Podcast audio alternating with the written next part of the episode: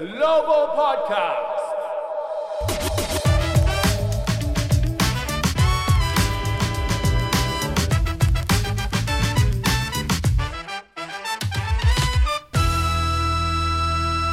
Hello everyone! ウィザーズグローバルポッドキャストへようこそザック・イクマですウィザーズは昨日サンアントニオで残念な逆転負けアメリカンサウスウェストのロードトリップ4連戦を2勝2敗で締めくくりましたチームは明日からホームで2試合。そしてその後また遠征なんですよね。12月はアウェーゲームがすごく多くてそこから10試合のうち9試合がなんとロードゲームなんです。今シーズンウィザーズはアウェーでは現在6勝6敗と5割ですが12月中旬にはデンバーフェニックスユタブルックリンなど強豪チームのホームで試合がありますけど今年のチームの本当の強さを示すいいテストになります。さて八村塁選手についてなんですが先週の現地月曜日22日から G リーグのキャピタルシティゴーゴーとの練習に参加しています。おとといマイク・ウィリアムズゴーゴーヘッドコーチに聞くと八村選手の調整は順調に進んでいる。そしてまだコンタクト練習は行っていないとのことでした。あとゴーゴーのプレーブックはウィザーズとほぼ同じなので今はその部分にも引き続き取り組んでいるとのことでした。さあ今回のゲストこのポッドキャストでは当然おなじみなんですが今回4月以来の出演となります。アメリカを24/7飛び回って皆さんに最新の情報を届けてくれています。スポーツライターの山脇明子さん。先ほどズームをつないで話を伺いました。それではインタビューです。Take a listen.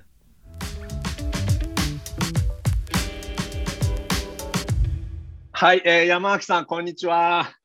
こんにちは。どうも、はい 今日はよろしくお願いします。よろしくね。なんか前回とかはお久しぶりですとか多分言ってたと思うんですけど、なんか今回今、お久しぶりですって言おうと思ってやめ、今やめたみたいな。そうなんですか。まあ、あのー、実際にポッドキャストでは前回の出演が4月だったので、えー、もうね、はい、6ヶ月、7ヶ月か、えー、経ってるわけで、それ以上ですよね。経ってますから、あの、確かにポッドキャスト上ではお久しぶりなんですけど、でも実際に現場では会えるようになりましたからね、最近もお会いできましたしね。ねはい。よかったです。あのそれにしても、山脇さんの、まあ、相変わらずタフな遠征スケジュール。で、あのー、2週間ぐらい前ですかね、西海岸をもすごい飛び回ってて、まあ、そうでなくても、いきなりあの、あれ、西海岸にいたはずなのに、今日ワシントン DC にいるなとか、そういう移動もあったりして、考えてみたら、世界で一番移動距離が長いジャーナリストさんなんじゃないかなと 世界では多分長くないと思うんですけども、あの、ね、マイレージは結構、結構なものだと思います。そうですよね。本当に、はい、そのマイルはしっかりと貯めて、いつか使えるんですね。あ、あの、あの、息子のバスケのトーナメントの時に使わせていただこうかなと思って、頑張って貯めています。なるほど。それは良かったです。はい、えっ、ー、と、最近は、まあ、ウィザーズもそうなんですけど、ラプターズもそうだと思うんですけど、あの、どの中、どのチームを中心に回ってるんですか、取材は？そうですね。私は本当にありがたいことに、バスケット全般を、あの、やらせていただいていて、あの、もちろんその、ウィザーズ、ラプターズが中心なんですけれども、あの、まあ、その合間に大学生のバスケットボール選手の取材に行かせていただいたりとか、あの、まだ今期は、あの、取材に行けてないんですけれども、あの、G リーグの馬場選手の取材だとか、はい、あの、いろいろ回らせていただいています。いいですね。もうアマチュア、カレッジからで G リーグ、まあ、そして NBA ということで、はい、えー、まあ、あの、後でちょっとカレッジの話も今日できればと思うんですけど、えー、はい、まあ、それにしても今年のウィザーズ、まあ、昨日はちょっと後半あまりいいディフェンスじゃなくて 負けてしまったんですけど、13勝8敗と好調ですよね。好調ですね。なんか、見てて気持ちいいですね、本当に。気持ちいいですね。それはもう、あの、ひいきしてくれて言ってくれてるだけじゃなく、本当客観的に見て強いと感じてますか、うん、うん。え、感じてた？はい、感じて、か本当客観的に強いと感じてますか？あ、はい、あ、か感じてます。ごめんなさい。感じてます。言わせてるような感じになって、はい、はい。やはりこれはそのディフェンスが強くなったっていうねところはもう当然あるんですけど、うん、えー、どうやらこの山脇さんが勝利を呼んでくれているという説もあるみたいで、そのちょっと部分を教えてくれますか？そうなんですよ。はい。はい、あの、さっき、あの、ラストシーズン、まあ、ワクチンを2回目打ってから、もう即、あの、取材を始めたんですけれども、それから、はい、あの、ホームですよ。ホームでカバーしたウィザーズは、8勝0敗です。おお、8連勝。昨シーズンまで遡ってですよね。はい、そうです。はいはいそうなんです。ビッグゲームも私が行った時は勝ってるんです。はい。ありがとうございます。もう、これはひょっとしてもワシントン DC に引っ越してもらった方がいいのかなと。そうですね。ね呼んでいただいて。いかがですか？はい。で、はい、アンソニー君は、あの、モントロースクリスチャンかどっかでバスケをやっていただいて、いかがでしょうか？ああの、コーチからぜひ推薦をしていただいて。なるほど。えー、っと、はい、じゃあちょっとクリス・ミラーにでもね、このポッドキャストを聞いてくれとね、あの、はい、えー、僕がじゃあ訳すからと言って、まあちょっとそれはどうかわからないんですけど、でも確かに、あの、前回、ポッドキャストに山脇さん出演してくださった時って4月の8日、ちょっと見てたんですけど、で、その時ってウィザーズが昨シーズンのレギュラーシーズンですけど、18勝32敗で、そこからチームは17勝7敗。で、結局、そのプレイントーナメントも含めですけど、で、まあ、プレーオフに勝ち進んだっていうことでね。まあ、ただ、あの、勝利を呼んでくださっているということに、あの、僕は何かを、あの、クレームを出すつもりじゃないんですけど、えっと、ウィザーズ、昨シーズン、あの、山脇さんと、まあ、実際に本当4月の8日以来は、ホームで10勝1敗だってことと、今年も7勝2敗なので、えー、まあ、もともとウィザーズがホームで強いのか、あるいは、まあ、実際に本当山脇さんの、このグッドラックチャームが働いてるか、どっちかちょっとわからないんですけど、はいはい。はい、まあ、そうですね。あの、まあ、ホームではね、あのー、もう自信を持って、自信を持っても仕方がないんですけども、はい、なんか、私が行くと買ってるやんって思うことがあるんですけど、ただ、その、はい、ロードゲームでは私が行った時、あんまり、あんまり勝ってないんです。え、どれくらい勝ってないんですか？えっとね、一勝四敗です。えー、一勝、まあ、うん、なるほど。まあ、今年のウィザーズね、あの、ロードでは5割ですから、まあ、1勝4敗だと、ちょっとそれは引きずるパターンになりますけどね。えー、そうですね。えーはい、でも、まあ、8勝0敗、9勝4敗ということなので、やっぱりまあね、山脇さんは、あの、グッドラックチャームということでいいんでしょうね。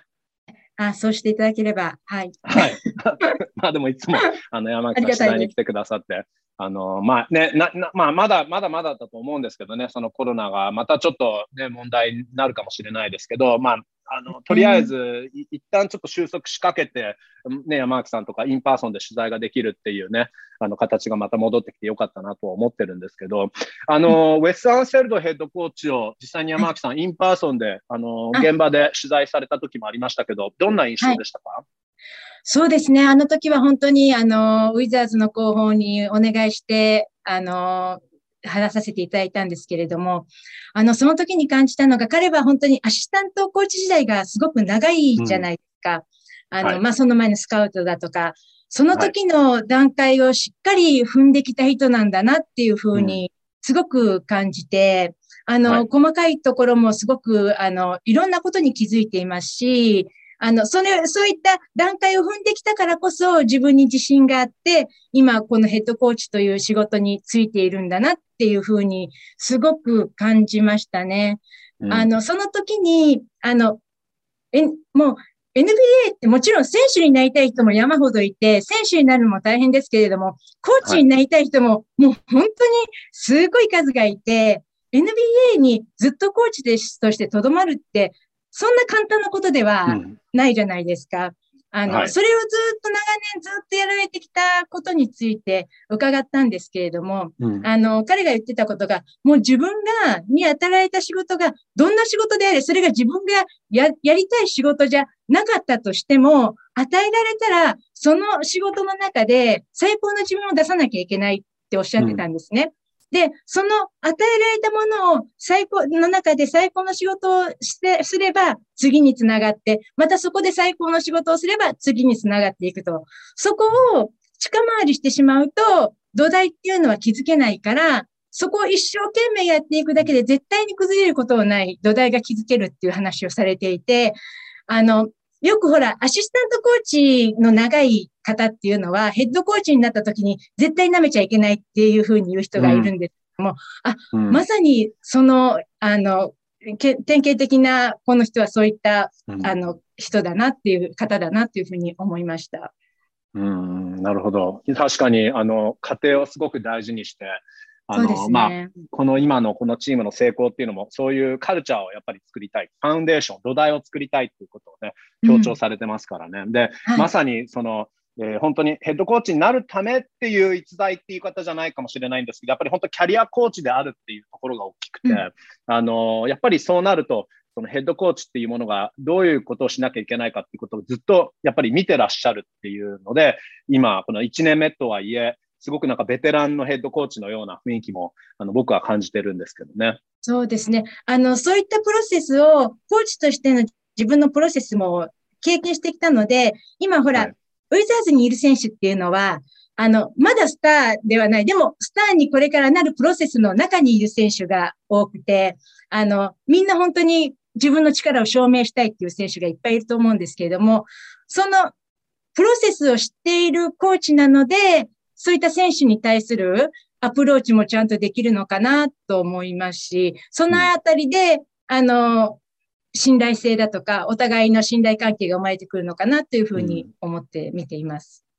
で、その中での、まあ、功績というか、これまでアシスタントコーチでも、ウォリアーズ時代は、ステフ・カリーとかクレイ・トンプソンとかを育てたり、あるいはデンバーではニコラ・ヨキッチとかジャマル・マレーとかも育ててますから、そのトラックレコードも当然あるので、ね、若手の選手はそれを信じて、例えばアブディア選手なんかすごくディフェンス面で今年光ってますけどね、あの、すごく選手の良さを引き出しているコーチなんだなっていうのを感じますね。そうですね、そうですね。あの、すごくあの、選手がやる気を感じるような、モチベーションをあの感じるような、あの、起用とかもしていますし、あの、はい、本当にそう思いますね。うん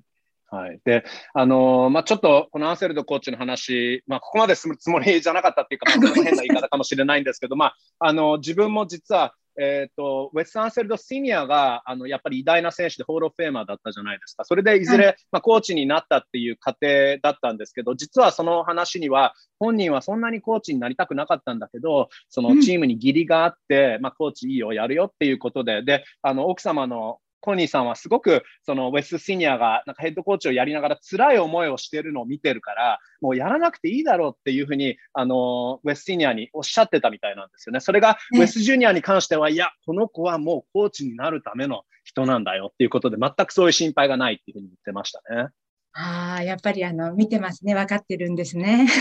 はい。まあ、いや、ヘッドコーチは絶対大変だなと思いますよね。負け試合の後でも、やっぱり記者会見でもメディアから、まあ、山脇さんとか僕からもですけど、あの、まあ、僕らはもしかしてどちらかというと厳しい質問は投げないですけど、やっぱり厳しい質問はね、地元のメディアからガンガン行きますからね。そうですね。厳しい質問も来ますし、やっぱり何やっても周りから文句を、あの、文句を言われたりとか、はい、批判されたりとかっていうことが常にあるので、その中で自分の意思をしっかり持ってやっていくっていうのは本当に大変なことだと思うし、あの、ご両親とかからしたらね、やっぱりそれは、はい、やっぱり心配な部分もありますよね。あの、はい、はいまあ、でもそこのまあメンタルの強さっていうか本人のそのどっしり感というのがあるから、おそらくあの記者にちょっと指摘されてそういうところにセンシティブでないっていうところの彼のまあその土台が大きいというかね、図太さっていうのもやっぱりヘッドコーチとして大事なことなのかなと思うんですけどね。あの、うん選手で、まあ、新加入選手が多いんですけど、その中で、まあ、昨年なんかは、でもラッセル・ウェストブルック選手の記者会見とかが、うん、あの非常になんていうんですか、いい意味でピリピリ感があって、そのみんな刺激を受けたと思うんですけど、今年なんか印象的なインタビューをしている選手とかっていますか？私が今年、あの、あ、面白いな、この人って思ったのは、彼が来てよかったなと思ったのは、ディム・イディ選手です。あ。あの、すごくいい味を出しているというか、すごくいい雰囲気を作り上げられる選手だなというふうに思っていて、はい、あの、多分、デニー・アブディアとか若い選手にとっては、まあさっき、あの、ウエストブルック選手からすごくあの、厳しく教えられて、そして今年は、そのディーン・ウィディ選手の、あの、もっと、すごく、あの、のびのびとウエストブルックから学んだことを発揮できているのかなっていうふうに感じています。うん、うんすごくあのシチュエーションをよく把握している選手っていうふうに、うん、あのアンセルドコーチももともと頭脳派だっていう知的な選手だっていうのは分かってたけど、ここまでバスケ IQ が高い選手だとは分からなかったって言って、みんなちょっと驚いてますよね。そうですね。あの、本当にオンコートでもそうですし、オフコートでもそうですし、あの、本当にうまいこと、あの、周りを盛り立てることができる、あの、選手だなというふうに感じますね。うん、なるほど。まあ本当に、あの、彼を含め、新しい選手、もう早速なんですけど、ケミストリーが良くて、ね、ある意味、なんかクーズマ選手はちょっと、やややんちゃだけど、すごく あの考え、考えることもすごくあの深く考えてくれる、ちょっと次男みたいな感じで、で、そのセンサーとかブラッドとか、まあ、あの、モントレーズ・ハレルとかがちょっと長男的な感じの存在。年齢もみんな28からね、26とか近いですしね。だから、すごくいい、ね、あの、フィットになってるなと思うんですけどね。はい。私もそう思います。はい。はい。あの、まあ、ウィザーズはね、えっ、ー、と、ちょうど12月はもうほとんどロードで、で、ね、今ちょうどアウェー4連戦が終わったと思って、明日からホームで2試合あるんですけど、えー、まあ、そこからまたずっとロードなんですけど、山脇さん、まあ、あの、ホームはできるだけ来ていただいて、で、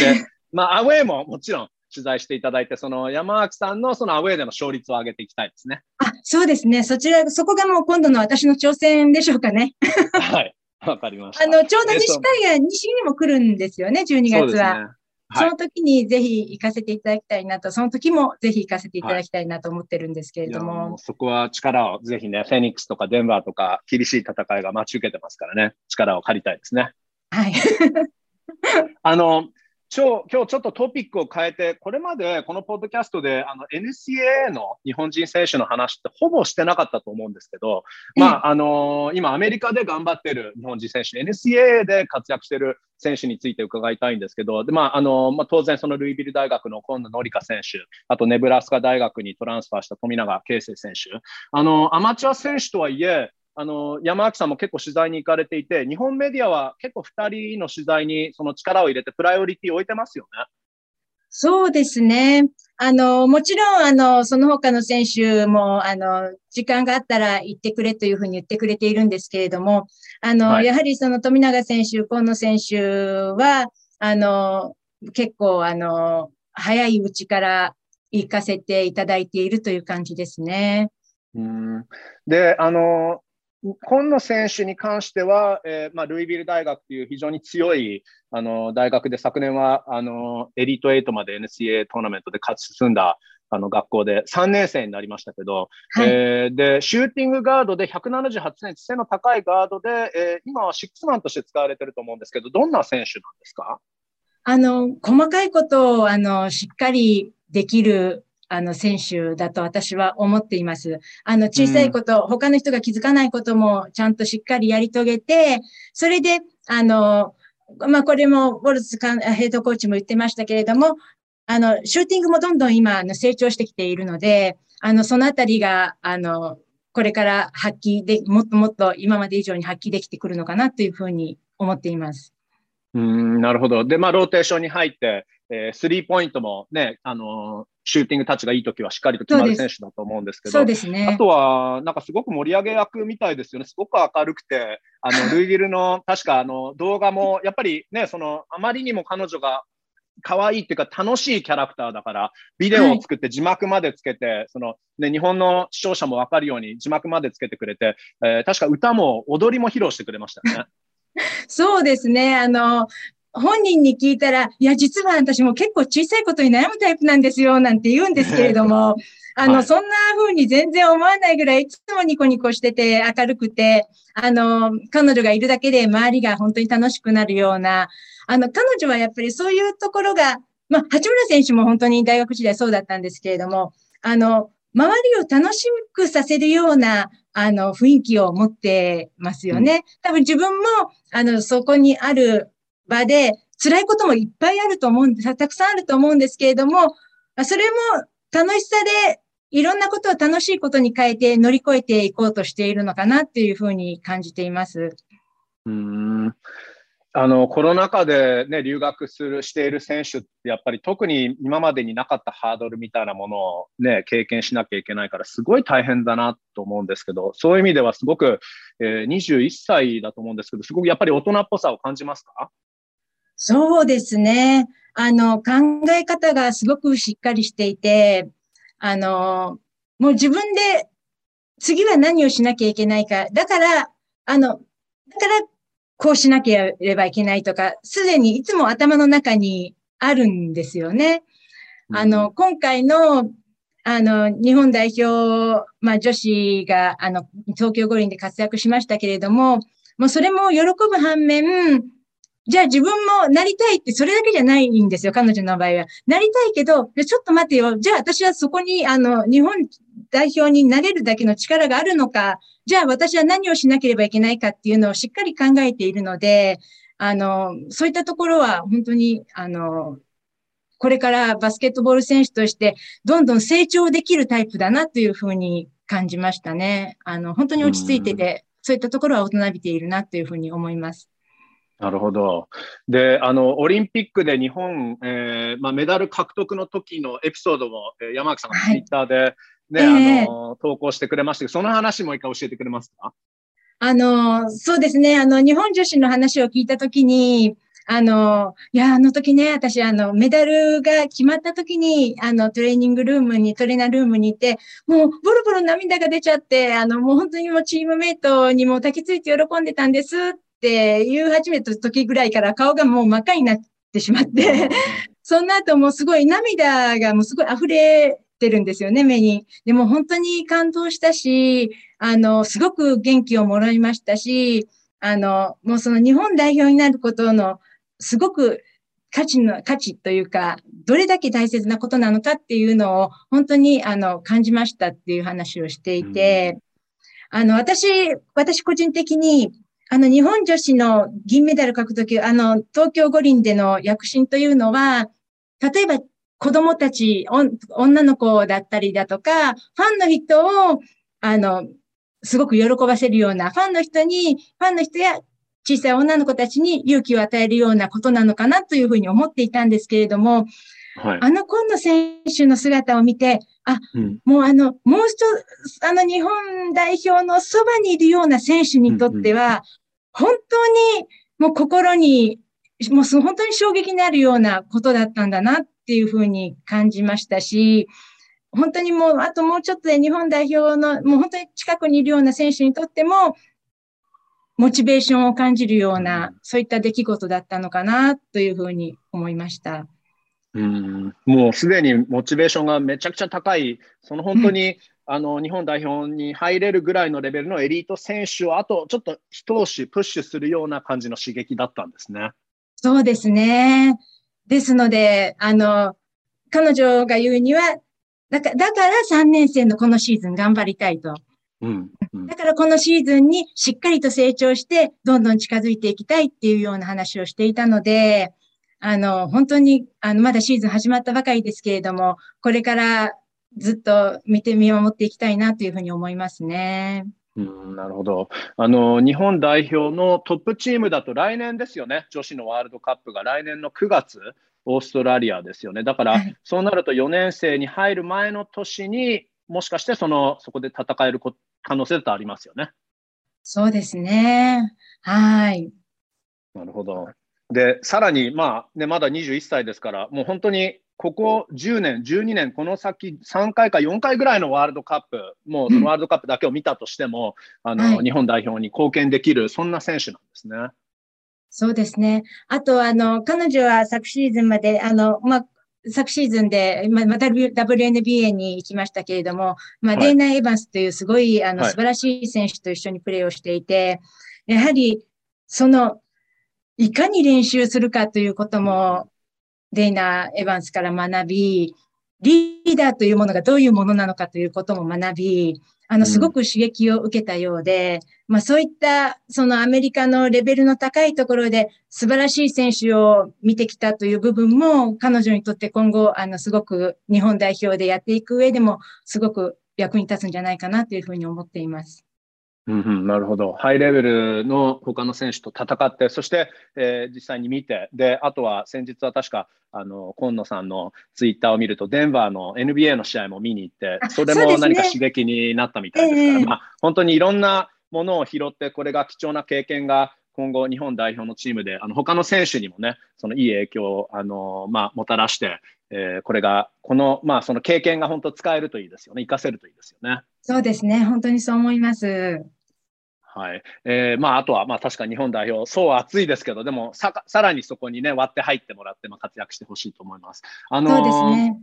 男子のこと、まあ、あの特にまあ富永啓生選手について伺いたいんですけど、こちらもやっぱり期待度が高くて、まあ、例えばその男子のワールドカップは、えー、2023年ですよね、えーまあ、日本との開催、えーと、インドネシア、フィリピン、沖縄での開催で、その時には、えーと、富永選手も22歳になると思うので、まあ、ちょうどその、あのー、まあ、なんていうキャリアのの本当にピークに入り入る入るぐらいのタイミングになると思うんですけど、えー、まあ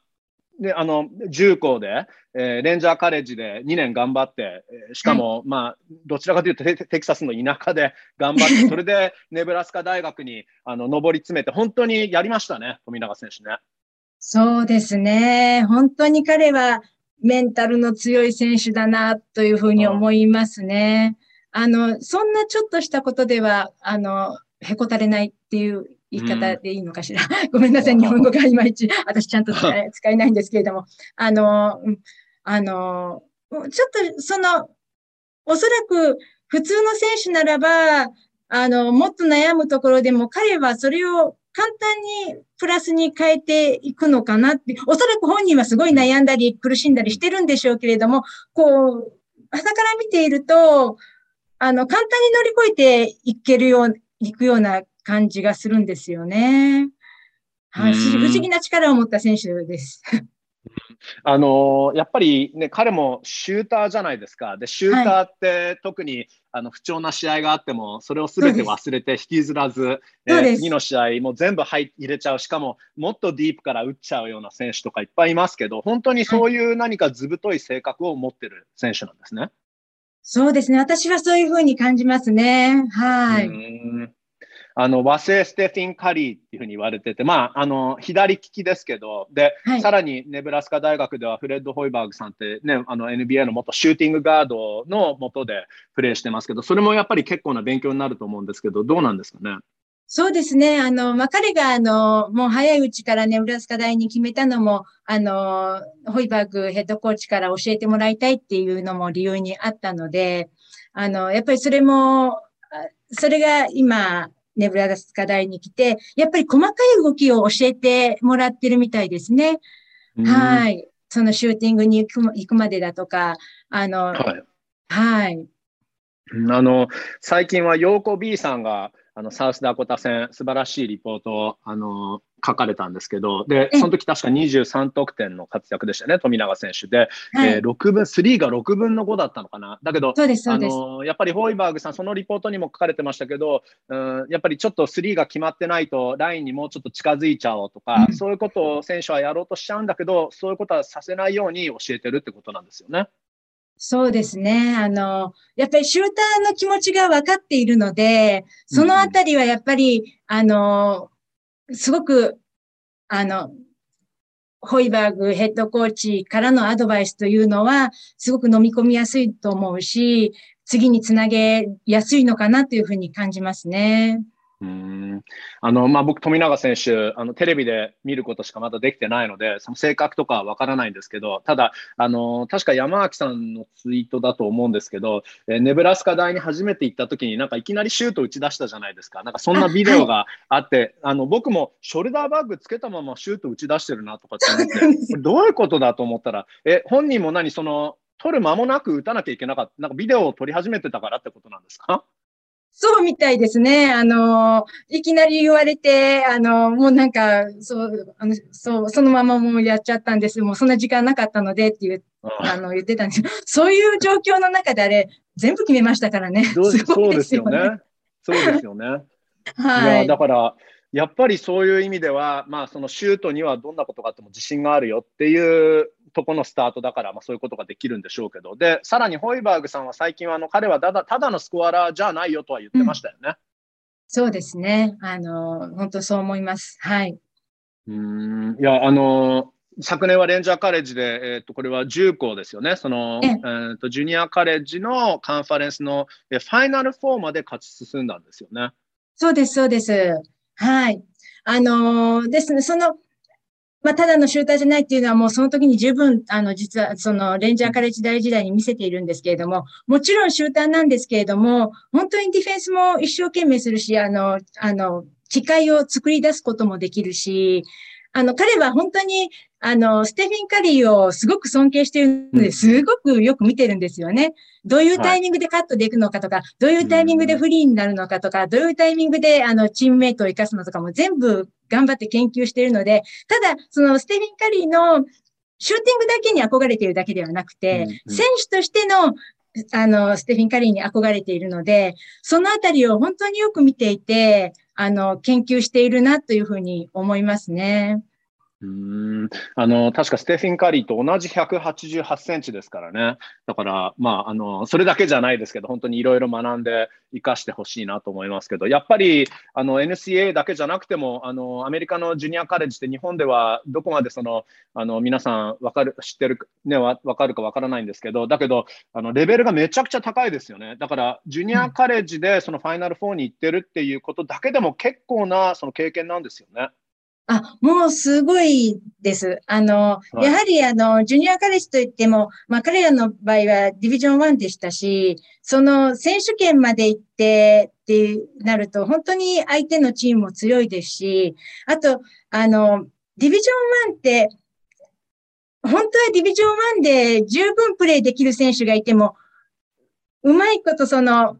コーチに見つけられて入れるという選手っていうのが、本当に限られているじゃないですか。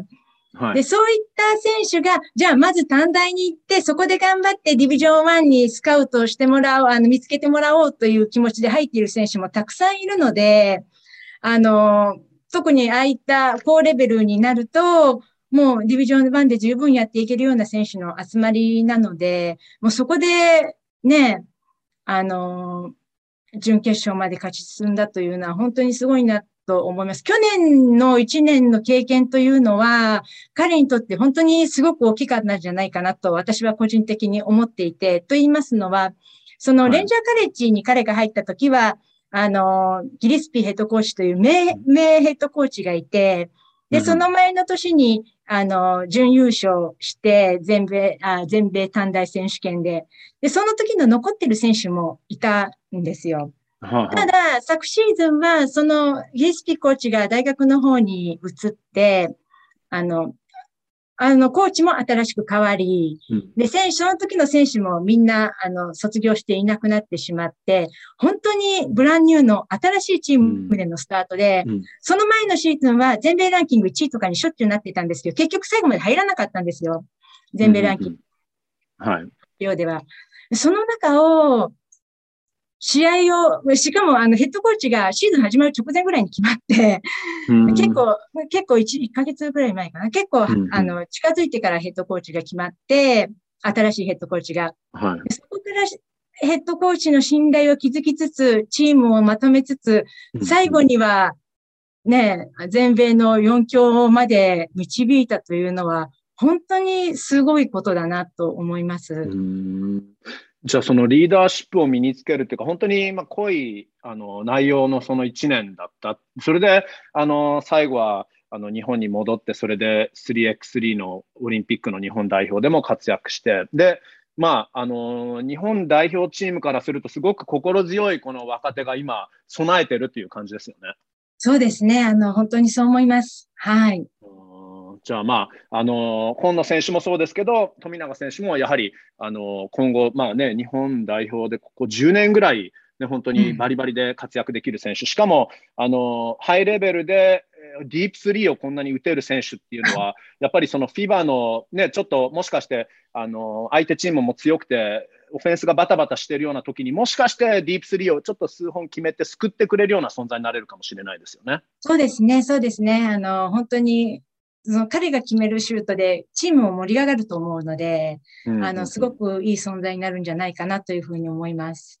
なるほど。いや、すごく楽しみにしてます。で、あの、はい、ワシントン DC でもよく、あの、テレビでは放送とかあったりするので、あの、えー、まあ、ビッグテンバスケで、まだね、チームは5勝2敗、えー、だけど、アウト・オブ・カンファレンスですからね、まあ、ちょっとビッグテンでミシガンとかミシガンステートとか強いチームがいるから、まあ、どういうシーズンになるかわからないですけど、期待したいですね。はい、そうですね。あの、楽しみです。すごく。はい。はい。あの、山脇さん、えっ、ー、と、この後、確かラプターズの記者会見があるんですよね。参加しなきゃいけない。あ、今日、そうですね。はい。はい。えっ、ー、と、はい、まだでもあと10分ぐらい大丈夫ですか？あ、全然大丈夫です。あ、はい、よかったよかった。えっ、ー、と、はい、じゃあ、まあ、あの、プロ選手についてちょっと伺いたいんですけど、まあ、まず、馬場雄大選手。で、まあ、馬場選手、本当どこに行ってもいつも チームが強いなと思うんですけど、あの昨年1年、ね、NBL にちょっとメルボルンユナイテッドにちょっと1シーズンだけ行ったら、まあ、優勝もしちゃったみたいな感じで、なんかどこ行っても優勝してる イメージなんですけど、で、えー、まあ、あの本人はレジェンズに戻ってきて、えー、と先日オンライン会見をして、山脇さんもオンライン会見で取材をされたと思うんですけど、どんな様子でしたか、本人は。そうですね。あの今季のプレーを見てても本当に思っていたんですけれども、とても落ち着いていて、自然体で、うん、あの、ガツガツしたような感じが感じられないんですよね。うん、あの、もともとの馬場選手の性格なのかもしれないんですけれども、あの、はい、あ、なんか、本当にこの人は自分のやり方というのを持っているな、自分の、あの、うん、自分のバスケを信じてできているなというふうに感じましたね。うんやっぱりそこも経験値っていうとこなんですかね。あのしかも慣れてる環境に戻ってこられたっていうのもあると思うんですけど。そうですね。やはりあの、まあなんだかんだ言ってプロでの経験も長いですし、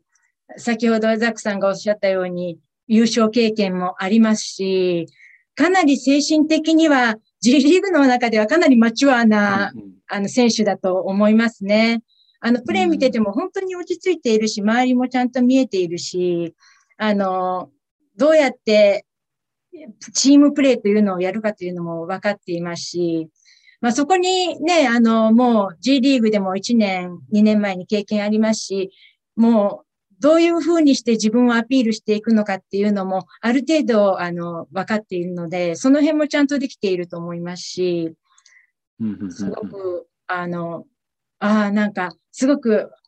G リーグでプレーする選手の中では、ちょっと変わったタイプ、変に落ち着いていて、うん。はい、しかもちゃんと成績にも結びついていて、うん、あの、ちょっとまた違うタイプの G リーグプレイヤーだなというふうに感じますね。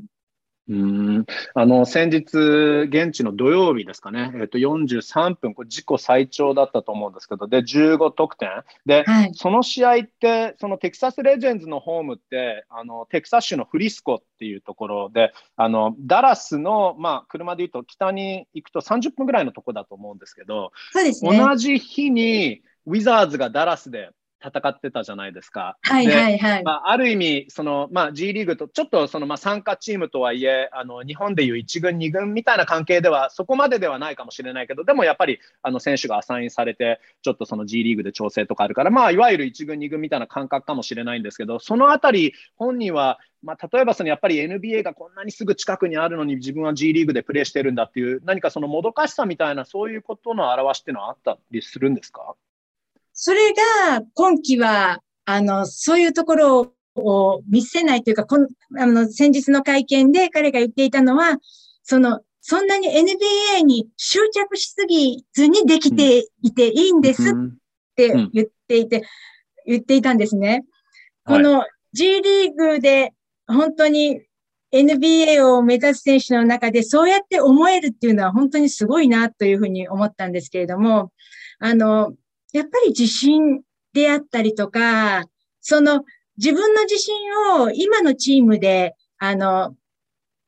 うまいことキープできるようにさせてもらえているという、その本人も言ってましたけれども、コーチだとか、そういったチームメイトに恵まれている。今まで自分があの築いてきた自信を持ちながら落ち着いてプレーできていて、もちろん、それで NBA 選手になれれば最高。でも今はこの自分のある状況の中で、それを楽しんで、あ、ちょっとさっきのアンセルドヘッドコーチの話とはちょっと重なるかもしれないですね。うん、この状況の中で、ありのままの自分の無理をしないで自分のコントロールできる範囲で自分の力を出したいっていうふうに言っていたんですね。で、ああ、こういうふうに落ち着いてやっているんだなと思って、あの、本当に、本当にそれがすごく印象的でしたね。うん。まあ、そのまさにそのアンセルドコーチの話で、まあ、ウィザーズについてよくおっしゃることでもあって、やっぱりその周りの、まあ、あのどのチームのコーチも言うようなことかもしれないんですけど、その周りのノイズをブロックアウトしてみたいな言い方で、はい、まあ、本当に自分がやるべきことだけに集中して、その、はい、それ以外のものっていうのは結局コントロールできないことで、そこでその心配とかがあってストレスとかをためても仕方がない部分っていうのはありますからね。そうなんです。それを馬場選手は言っていましたね。なんか、すみません。私本当の一般人なんですけど、あの会見で教え、人生を教えられたような気がして。なるほど。いや、あの、僕も特にやっぱり、まあその選手もそうですし、まあアンセルドコーチなんか特にいい例だと思うんですけど、自分は何か本当に人生のレッスンをあの教えてもらってるような気で、いつもただ取材し、もう本当取材してて、コメントをまとめてると、いや、これ本当なんか人生のレッスンに当て全部当てはまるなと思います。当てはまりますよね、本当に。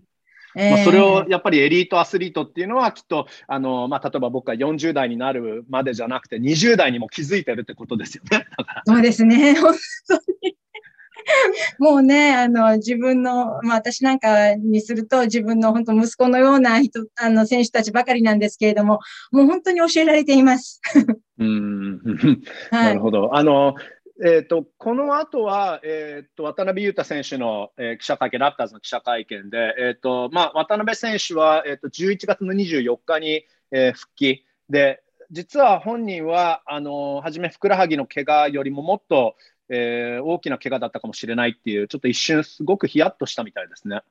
そうですね。あの、アキレス腱をやってしまったというふうに、うん、なんか切ってしまったまでは思っていないらしいんですけれども、やってしまったというちょっとドキ、うん、ドキドキした部分があったそうなんですけれども、まあ、ただそれはもう、本当はコーチとかももしかしてと思ったそうなんですけども、うん、そこの場で、あの、見てもらって、メディカルスタッフに、あ、まあ、アキレス腱は大丈夫なようだ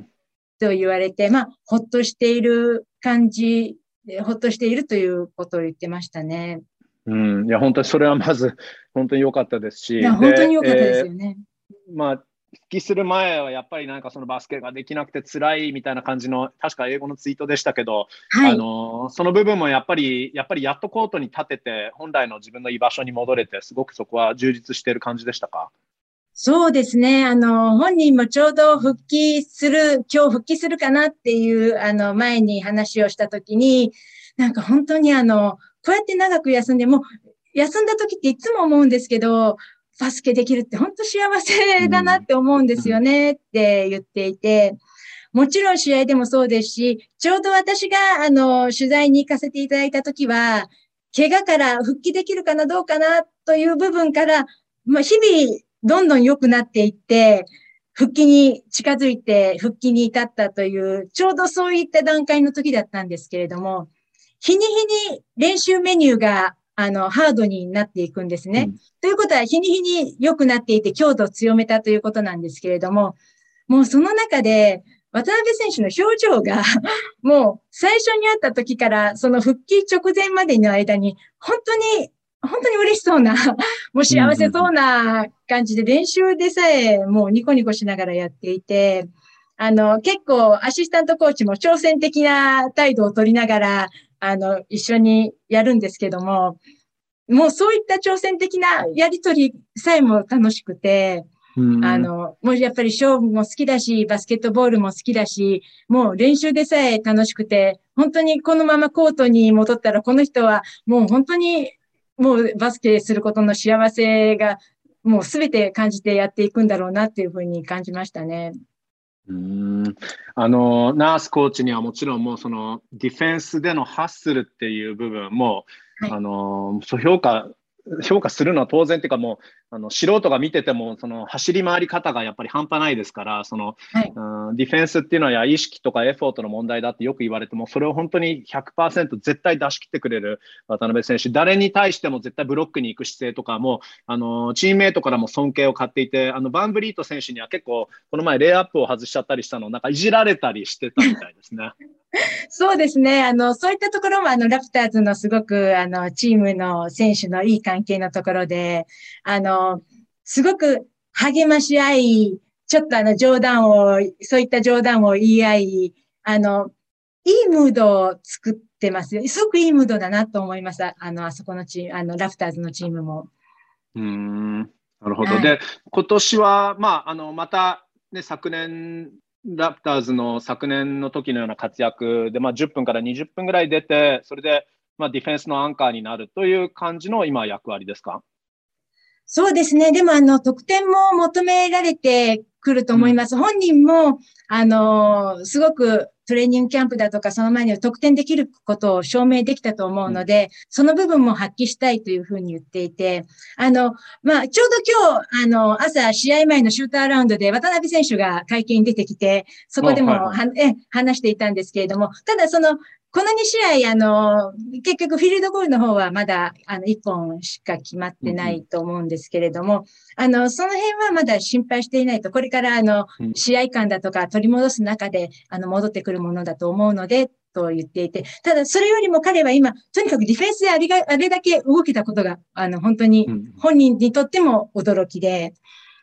まずそれが一つのプラスとして彼の中にあって、まあこれから試合を重ねるごとにオフェンスでもどんどん見せていってくれるのかなというふうに思いますね。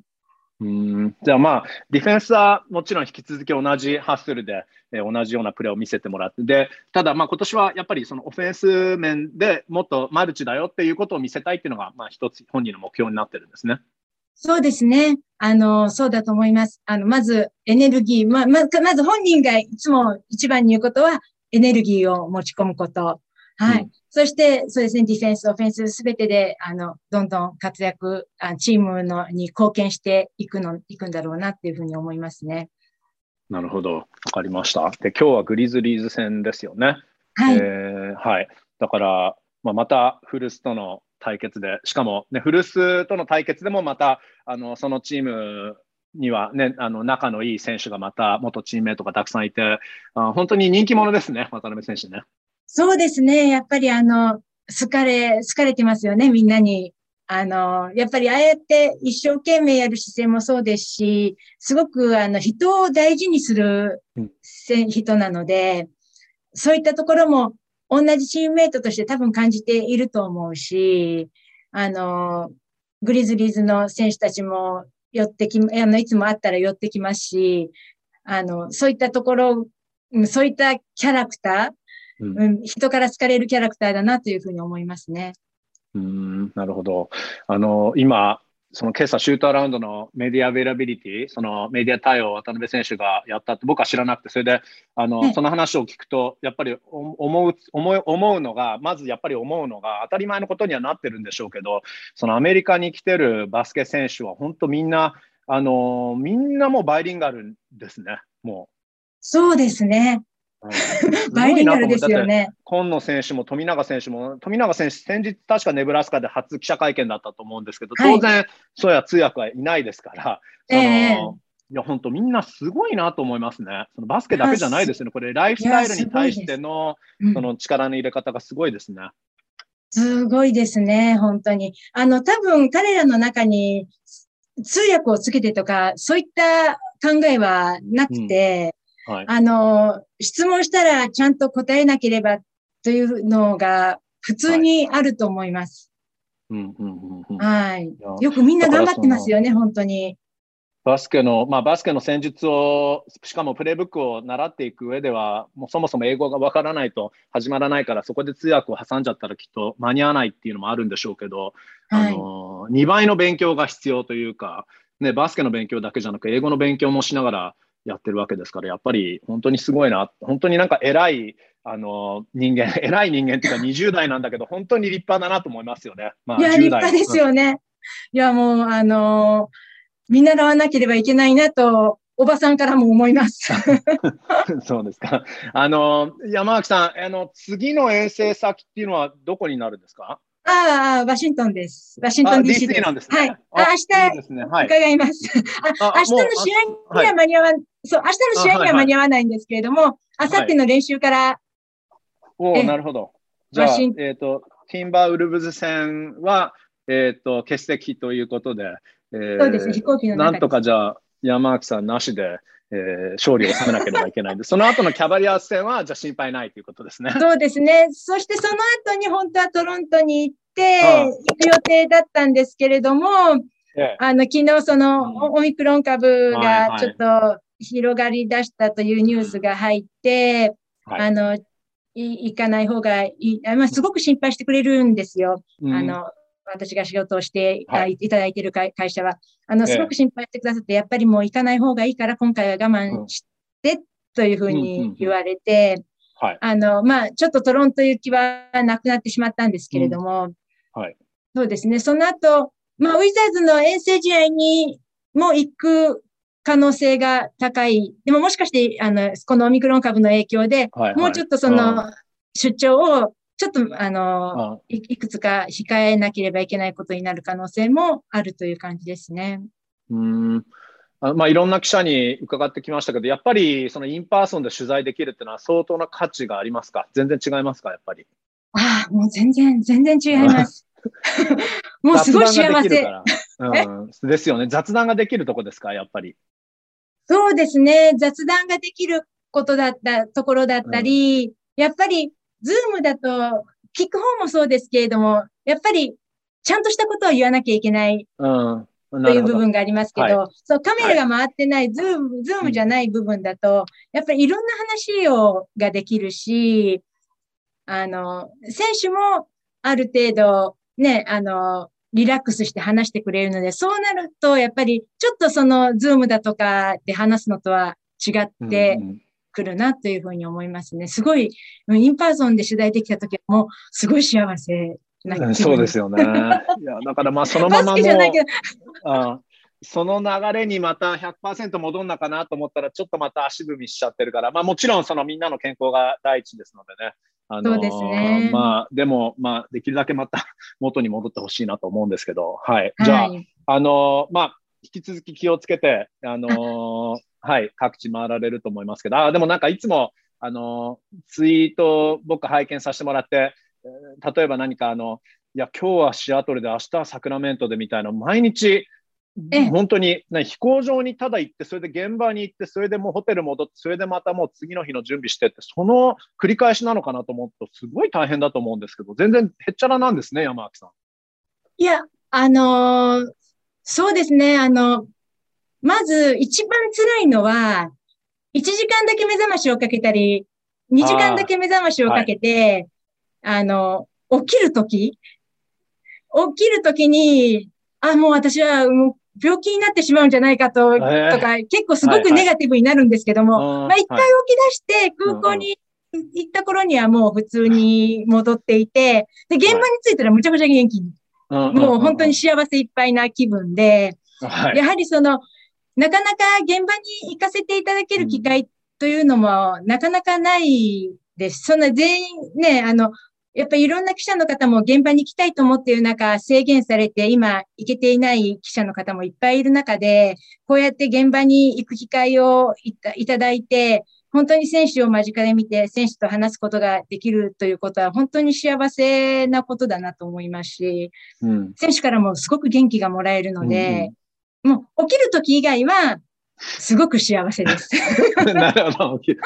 ど。まあ、なんとなくわかります。ただ、あのーまあ、本当に体調気をつけて、で、あのーアンソニー君のコメントの入ったツイートが僕一番仲良かったなと思って、えー確かなんかサクラメントにこの後行かなきゃいけないんだけどって言った時に、アンソニー君はディアロン・フォックスのファンなんですね。ディアロン・フォックスそうですね。いろいっぱいファンがいるんですけども、うんフォックスもすごく大好きで、うん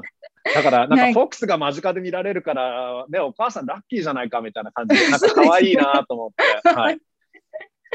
なんかそういうふうに言ってもらえると、もうこっちもね、あの、はい頑張ろうっていうふうに、あの、息子にも本当にいっぱい我慢をさせてるんですけれども、えーはいあの、ね、頑張ろうって思いますね。この人、この子のために頑張ろうっていうふうに思いますね。すごく。なるほど。わかはい。りました。じゃあ、あの、はい、今日は、あの、いつもね、え7ヶ月ぶりになりましたけど、ありがとうございました。で、あこの後ね、はいニック・ナースヘッドコーチの記者会見がありますから、この辺で、はい今日はフィニッシュとさせてもらいますけど、ははいい。えっ、と、じゃあ、あさってお会いするの楽しみにしてますねあ。そうですね。またよろしくお願いいたします。はい、じゃあ今日はありがとうございました。はい、こちらこそどうもありがとうございました。